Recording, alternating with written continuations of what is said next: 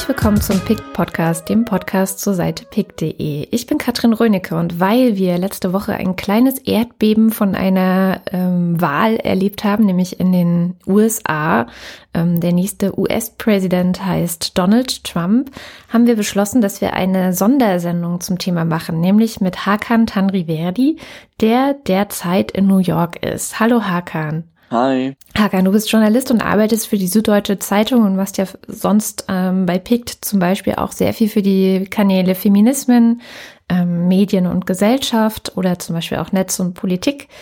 Jetzt bist du quasi direkt vor Ort, als dieses Erdbeben stattgefunden hat. Und ich habe so ein bisschen den Eindruck, es ist jetzt nicht ganz, noch nicht ganz eine Woche, dass es so zwei Gruppen gibt, in die die Menschheit sich momentan teilt. Die eine Gruppe ist die, die ziemlich viel Angst hat und die auch ziemlich mit viel Sorgen ähm, auf die Zukunft blickt, nicht nur auf die Zukunft der USA, sondern der ganzen Welt. Also nennen wir sie mal die, äh, das ist das Ende der Welt, wie wir sie kennen, Gruppe. Ähm, und dann gibt es noch die andere, die sagt, don't panic. Ja, jetzt warten wir erstmal ab, was überhaupt passiert. Es ist noch gar nichts passiert. Er ist auch noch nicht Präsident. Welcher Gruppe würdest du dich grob zuordnen? Die Frage ist insofern interessant, weil ich letztens mich mit zwei, drei Freunden getroffen habe und ihnen gesagt habe, dass es mir wahnsinnig schwer fällt, überhaupt dazu mich zu verhalten. Ähm, also jetzt nicht, weil ich bewusst mich dagegen entschieden hätte, nur es war die ersten zwei Tage so, dass ich einfach nicht wusste, wie ich damit umgehen soll. Es war einfach wie so, wie ein Computer, der einfach zu viele Daten hat und einfach nicht verarbeiten kann, was passiert so ein bisschen. Weil ich habe relativ viel ich war relativ lange unterwegs, deswegen auch, also für die Arbeit, deswegen auch sehr müde. Plus, ich bin permanent in so einem Reporter-Modus, wo du halt mit Leuten redest und schaust, okay, ich konzentriere mich eher darauf, wie die sich fühlen und das verstellt jetzt, verstellt zumindest mir in dem Fall den Blick und die Reaktionsfähigkeit, habe ich festgestellt, gerade nach der Wahl. Hat es ein bisschen gedauert. Ich bin, glaube ich, eher auf der Seite, dass ich Trump schon ernst nehme. Also ich bin, wenn man diese zwei Kategorien hat, die du gerade genannt hast, und dann würde ich in der Kategorie das Ende der Welt, wie wir sie kennen, schon auch die Leute vermuten, die in Trump einfach einen Autokraten sehen, die in ihm jemand sehen, der mit sehr propagandistischen Mitteln und Populismus an die Spitze gekommen ist und deswegen an eine sehr er, er hat meiner Meinung nach eine sehr autoritäre Botschaft vertreten, so, ne? Er hat gesagt, I alone can fix this und so weiter. Ich sehe wenig Grund zu sagen, hey, jetzt lass mal abwarten, was er so macht. Er hat sehr viel gemacht in, in, in Vorbereitung darauf, dass er Präsident werden kann. Es ist ja nicht so, dass es in einem Vakuum war, sondern man hat ja eh viele Aussagen schon, die nämlich eigentlich ja, ja, Klar. Du sagst, man muss es schon ernst nehmen, was passiert ist. Also schon eher ein Ende der Welt, wie wir sie kennen. Nun bist du ja auch Picker für den Kanal Feminismus und weil du es auch gerade angesprochen hast, gibt es da ja auch sehr viel Überschneidung. Also die Wahl, die Donald Trump ähm, begleitet hat, war eine Wahl, wo immer wieder auch aufgezeigt wurde, was für Sexismen der Mann hat. Das ist die eine Seite. Dann gibt es sehr viele Rassismen bei ihm. Ähm, er hat angekündigt, zum Beispiel eine Mauer zu bauen gegenüber Mexiko. Mhm. Ähm, er hat angekündigt, im Grunde eine Deportation von äh, Migranten, die er alle nicht da haben will, keine neuen muslimischen Migranten reinlassen. Und er hat gerade gesagt, du hast viel mit Leuten gesprochen. Ähm, das sind ja dann quasi eigentlich auch Menschen, wo man denken würde, die haben auch auf eine berechtigte Art und Weise jetzt Angst und Sorge, was passieren wird.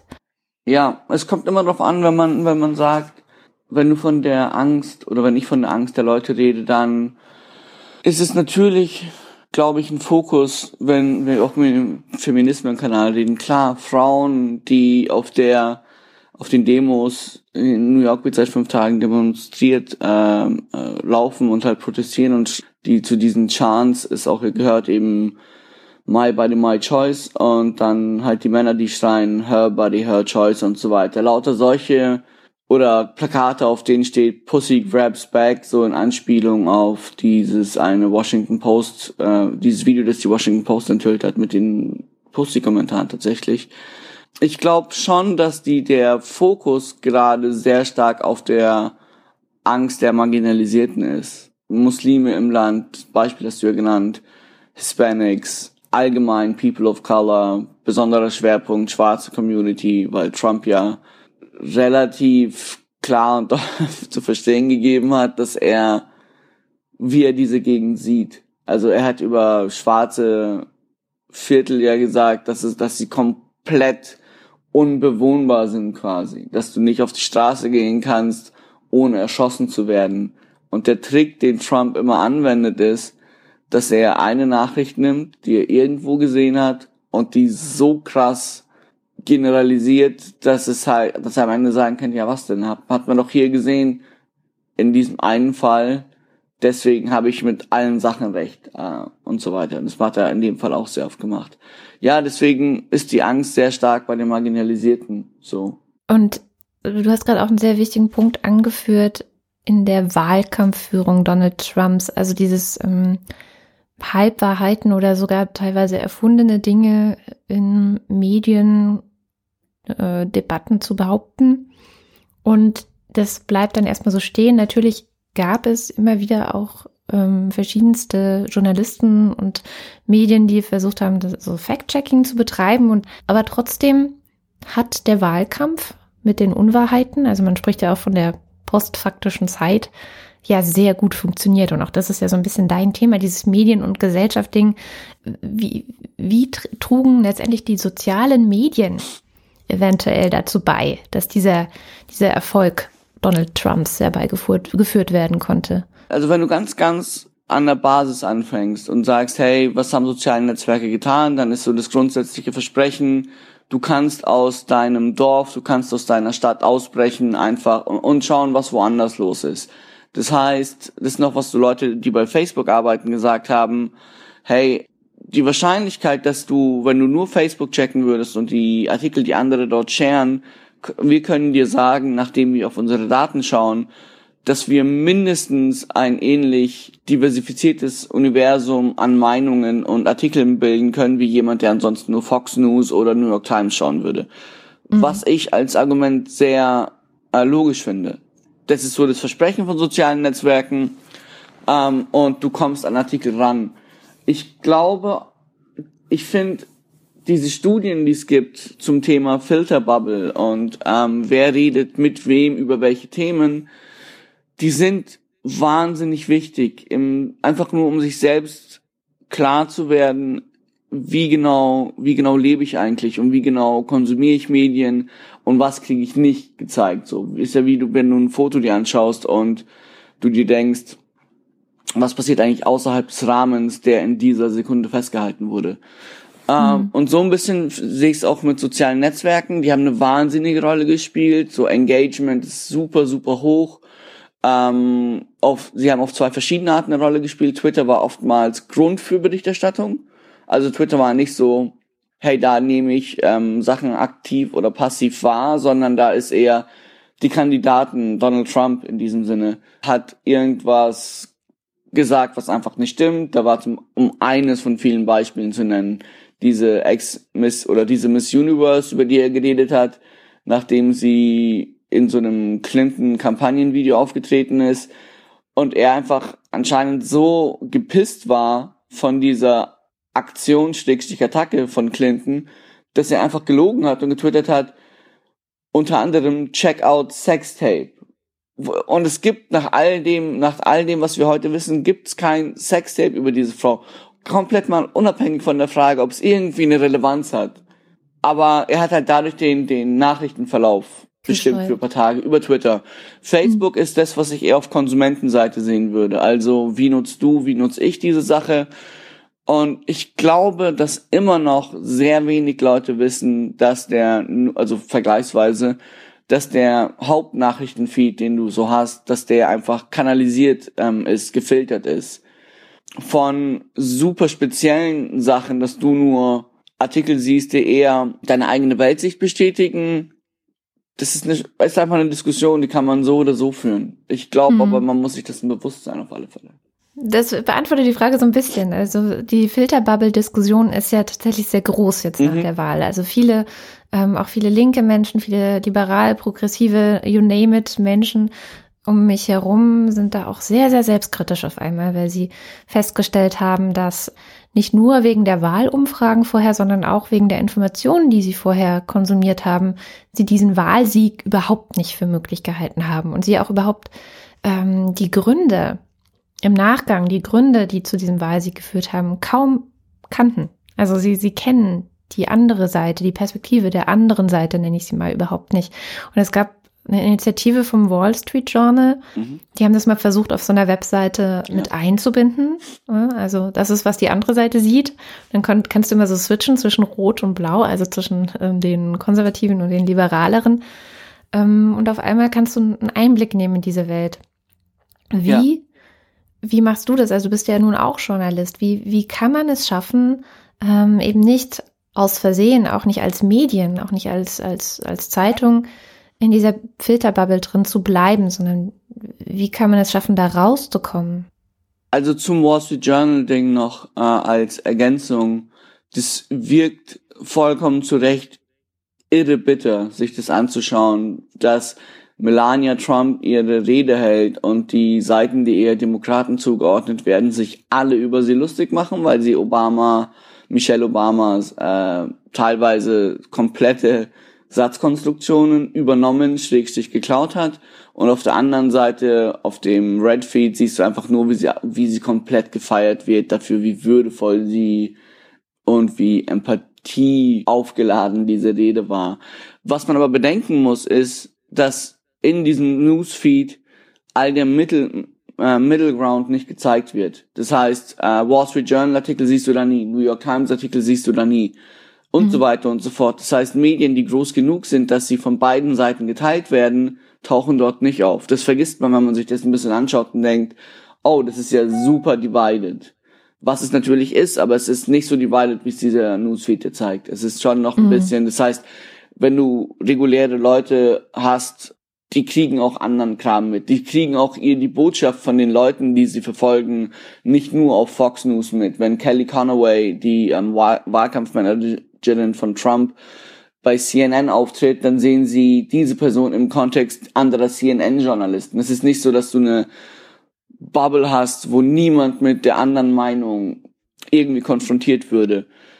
Aber so desto ein bisschen als Vorlauf, wie, wie ich umgehe mit der Filterbubble, ich habe kein Rezept dafür. Es ist, ich habe den Luxus, dass ich als Journalist bin und zu den Leuten gehen kann und die sich Zeit nehmen und ich eine Stunde bei denen zu Hause abhängen kann und sie einfach fragen kann. Und sie mhm. dann natürlich ein bisschen so in, das ist nie ein normales Gespräch, das ist immer ein, oh, alles, was ich gesagt werde, kann und wird gegen mich verwendet werden, Gespräch.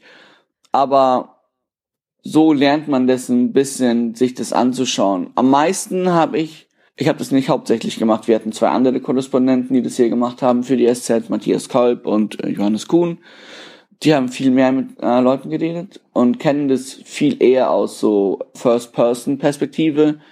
Ich hab, bin halt immer auf deren Seiten gegangen und habe geschaut, keine Ahnung, wenn du jetzt nicht auf 4chan, aber auf Breitbart News zum Beispiel schon und habe geschaut, wie schreiben die eigentlich drüber, um zu gucken, naja, was genau haben diese Menschen von dieser Debatte mitgenommen. Und es mhm. war immer komplett anders. Es war nie, wie ich dachte. Es war, es ist halt, es ist ein bisschen dumm, das zu sagen. Also, warum sollte es auch anders sein? Diese Leute sind eine Rechtsaußenseite. Die haben, ich glaube, ich habe echt wenig über, bei denen wir sagen, ach ja, ja, sehen wir gleich.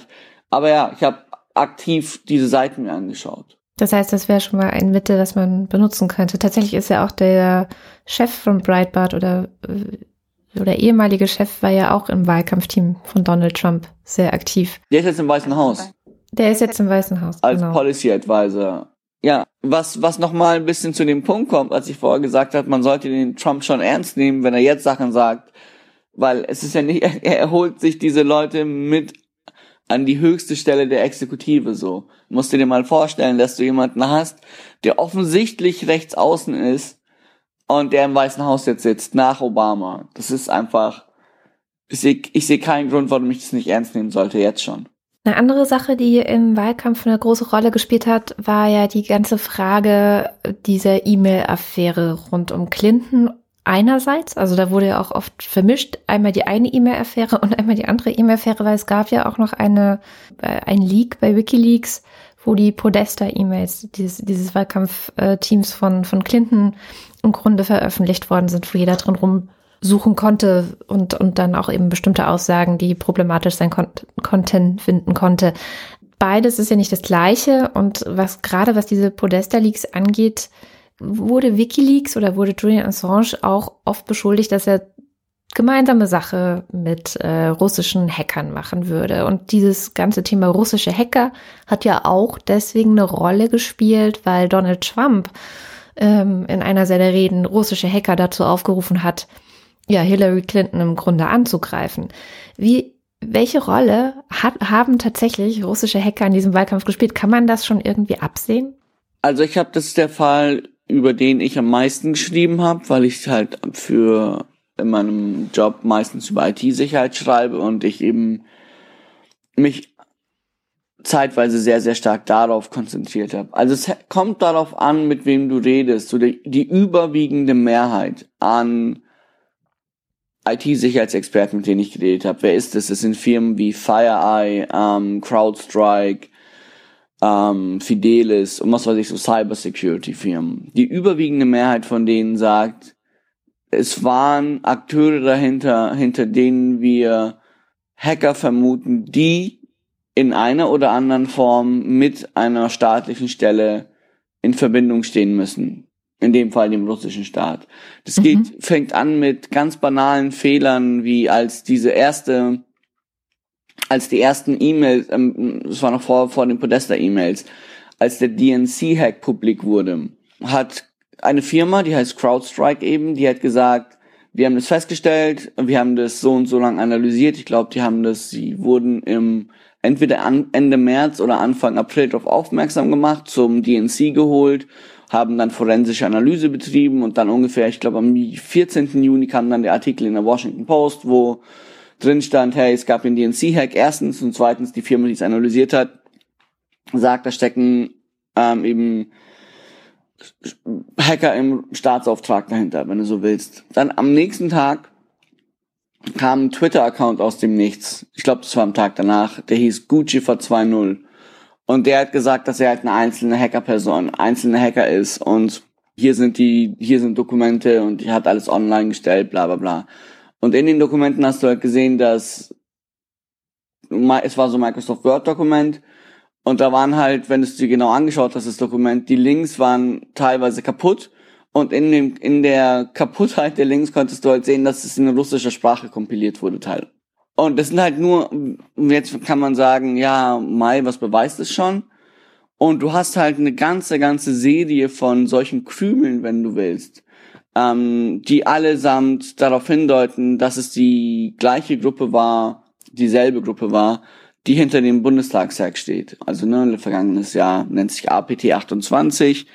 Das kannst du halt sagen, weil die zum Beispiel so Hacker, wenn sie andere Firmen angreifen, müssen sie ja die Daten irgendwie rauskriegen. Das machen die über einen Command and Control Server, so nennt sich das. Mhm. Und über diesen Server, wie, wie ziehst du diesen Server auf? Stellt sich raus, dass sie eine Infrastruktur haben und wenn du ein und dieselbe Adresse hast bei, für einen Server, über den verschiedene Angriffe laufen zu einer vergleichbaren Zeit, dann ist es ein weiteres Indiz und so weiter und so fort. Und all die Firmen, mit denen ich geredet habe, haben gesagt, ja, hey, also wir vermuten diese APT28-Gruppe dahinter. Es gibt eine einzelne Person, mit der ich geredet habe, die aber auch eine um, Security-Firma leitet. Und er hat gesagt, hey, dahinter stecken auf alle Fälle russische Personen, aber wir wissen nicht, ob die irgendwas mit Putin zu tun haben. Und klar, von offizieller Seite, und dann bin ich fertig, das Weiße Haus, beziehungsweise das, ähm, der, die Stelle, die mit, die die Geheimdienste für die gesammelte Aussagen trifft, offiziell wurde auch Russland beschuldigt. Und es passiert nicht so oft, dass die USA sich hinstellt und sagt, ja, dahinter steckt Russland. Also, mhm. man kann am Ende sagen, hey, es gibt keinen hundertprozentigen Beweis, aber. Aber viele Indizien. Ja.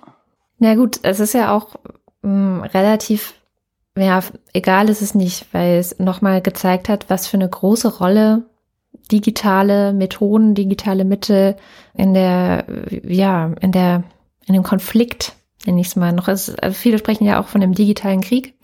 Weiß ich nicht, ob du das teilen würdest. Also ist es schon ein digitaler Krieg oder nicht, aber es ist auf jeden Fall ein Konflikt zum Beispiel eben zwischen den USA und Russland, ein, ein Machtkampf auf jeden Fall in dieser Welt. Ähm, ist ja auch was, womit du dich sehr viel beschäftigst, also inwieweit das eine stärkere Rolle zu spielen beginnt. Krieg würde ich es nicht nennen. Ähm, ich habe ein bisschen die Sorge dafür. Ich muss nur mal schauen in meinen eigenen Artikeln. Äh, ich habe es, glaube ich, immer Cyberangriff genannt oder Attacke oder irgendwie sowas. Mhm. Das ist ein bisschen ist so ein bisschen das Problem des Vokabulars, das man hat, wenn man drüber schreibt. Aber Krieg ist einfach Standardspionage. Das Einzige, was sich geändert hat, ist, glaube ich, wenn wir davon ausgehen, dass Russland dahinter steckt, was ich tue, äh, um ehrlich zu sein, sagen wir es so, ich tue es so, wie wir auf Indizienbasis sagen, ja, naja, alle, ähm, alle Zeichen deuten darauf hin. Dann ist der interessante Teil, dass es nicht mehr, die Gruppe sich anscheinend nicht mehr damit zufrieden gibt, zu sagen, hey, das ist Spionage, sondern dass sie das aktiv einsetzen, um Politik zu beeinflussen. Und das ist schon eine neue Art von Gefahr, weil die USA muss davon ausgehen, dass sie gehackt werden. Das ist so ein riesiges Land mit so vielen Leuten an so vielen kritischen Stellen, mit Zugängen in irgendwelche internen Netze. Es ist einfach utopisch, dass sie nicht gehackt werden aber dass es rauskommen würde und in derart krasse Rolle spielen würde. Podesta-E-Mails haben teilweise über Wochen hinweg die ganze äh, Berichterstattung mit dominiert. Das mhm. ist auf alle Fälle etwas, wo ich sagen würde, ja, für Deutschland kannst du dir auch vorstellen. So, es ist nicht, es ist nicht schwer, sich ein Szenario vorzustellen, in dem Hacker versuchen, irgendwie Einfluss zu nehmen. Deutschland ist ein wahnsinnig spannendes, wichtiges, relevantes Land, in Sachen Weltpolitik, in Sachen EU-Politik, dass es jetzt, nachdem man gesehen hat, hey, in Russland, und so wird es ja wahrgenommen, ähm, dass durch die russische Einflussnahme US-Politik in nicht zu vernachlässigendem Maße irgendwie gestaltet wurde, um es mal tatsächlich sehr pathetisch zu formulieren. Wieso sollte das nicht in Deutschland auch zumindest versucht werden für den Bundestagswahlkampf? Ja, ich wollte gerade sagen, nächstes Jahr ist ja Bundestagswahl. Das wäre dann eine mehr oder weniger gute Gelegenheit, ähm, das auszuprobieren.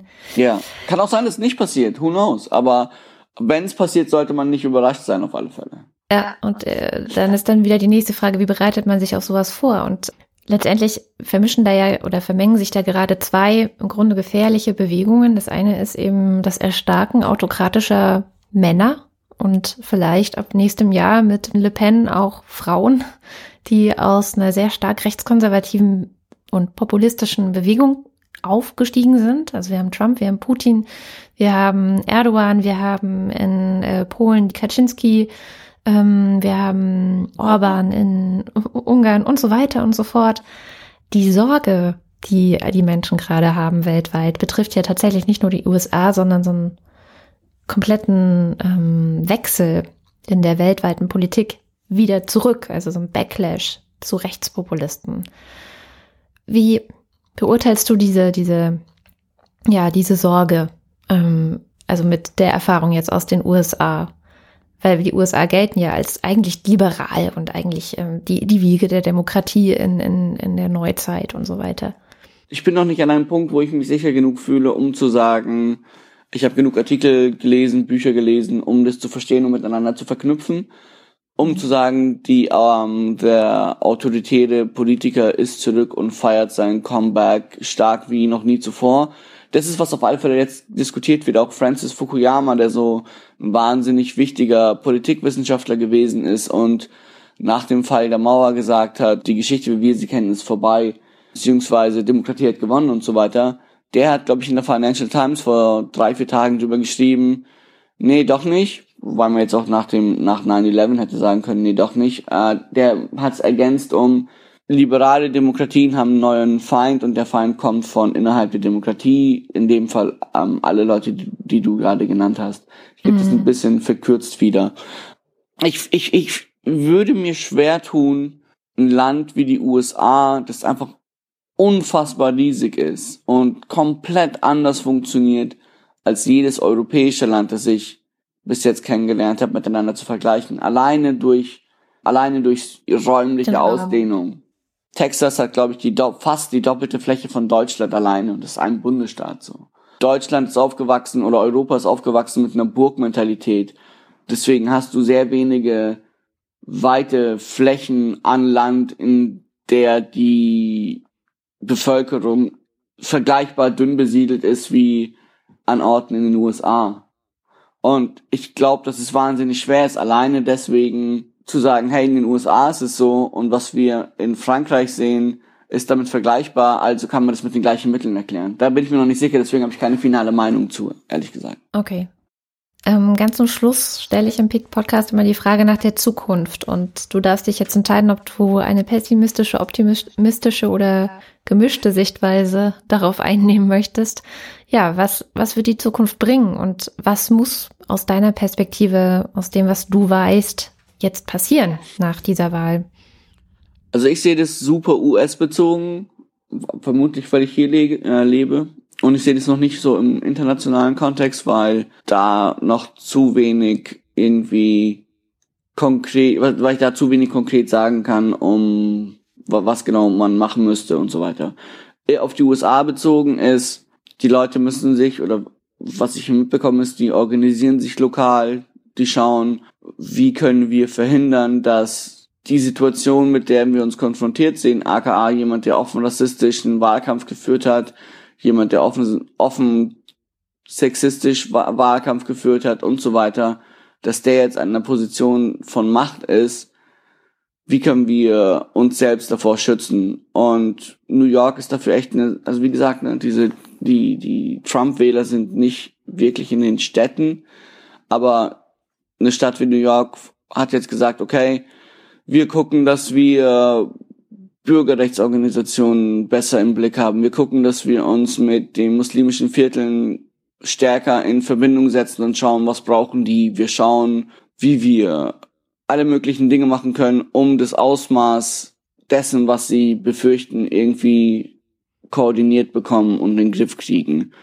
Es gibt nicht so viel Grund, um irgendeiner positiven Sache entgegenzufiebern. Ich glaube mhm. einfach, dass es ein bisschen das ist einfach eine, die Frage ist, wie weit du Trump als Phänomen normalisierst. Und wenn es irgendwann so weit ist, dass Trump es schafft, normalisiert zu werden, und naja, es ist halt ein Präsident, was er ist, dann ist, hast du, glaube ich, andere Probleme, mit denen du klarkommen musst. Das heißt aber, dein Plädoyer geht in Richtung auf lokaler Ebene sich zusammenrotten, sich zu, auch zusammenhalten und gucken, was man tun kann. Also was man tatsächlich einfach konkret, wenn jetzt irgendwas entschieden werden sollte und es Veränderungen gerade für die Minderheiten, gerade für die, ähm, ja, es sind ja nicht immer nur Minderheiten, ja. also, ähm, für die Menschen, die von Trump so attackiert wurden, wenn für die Veränderungen kommen sollten, wie man sie dann unterstützen kann. Alles Mögliche auch.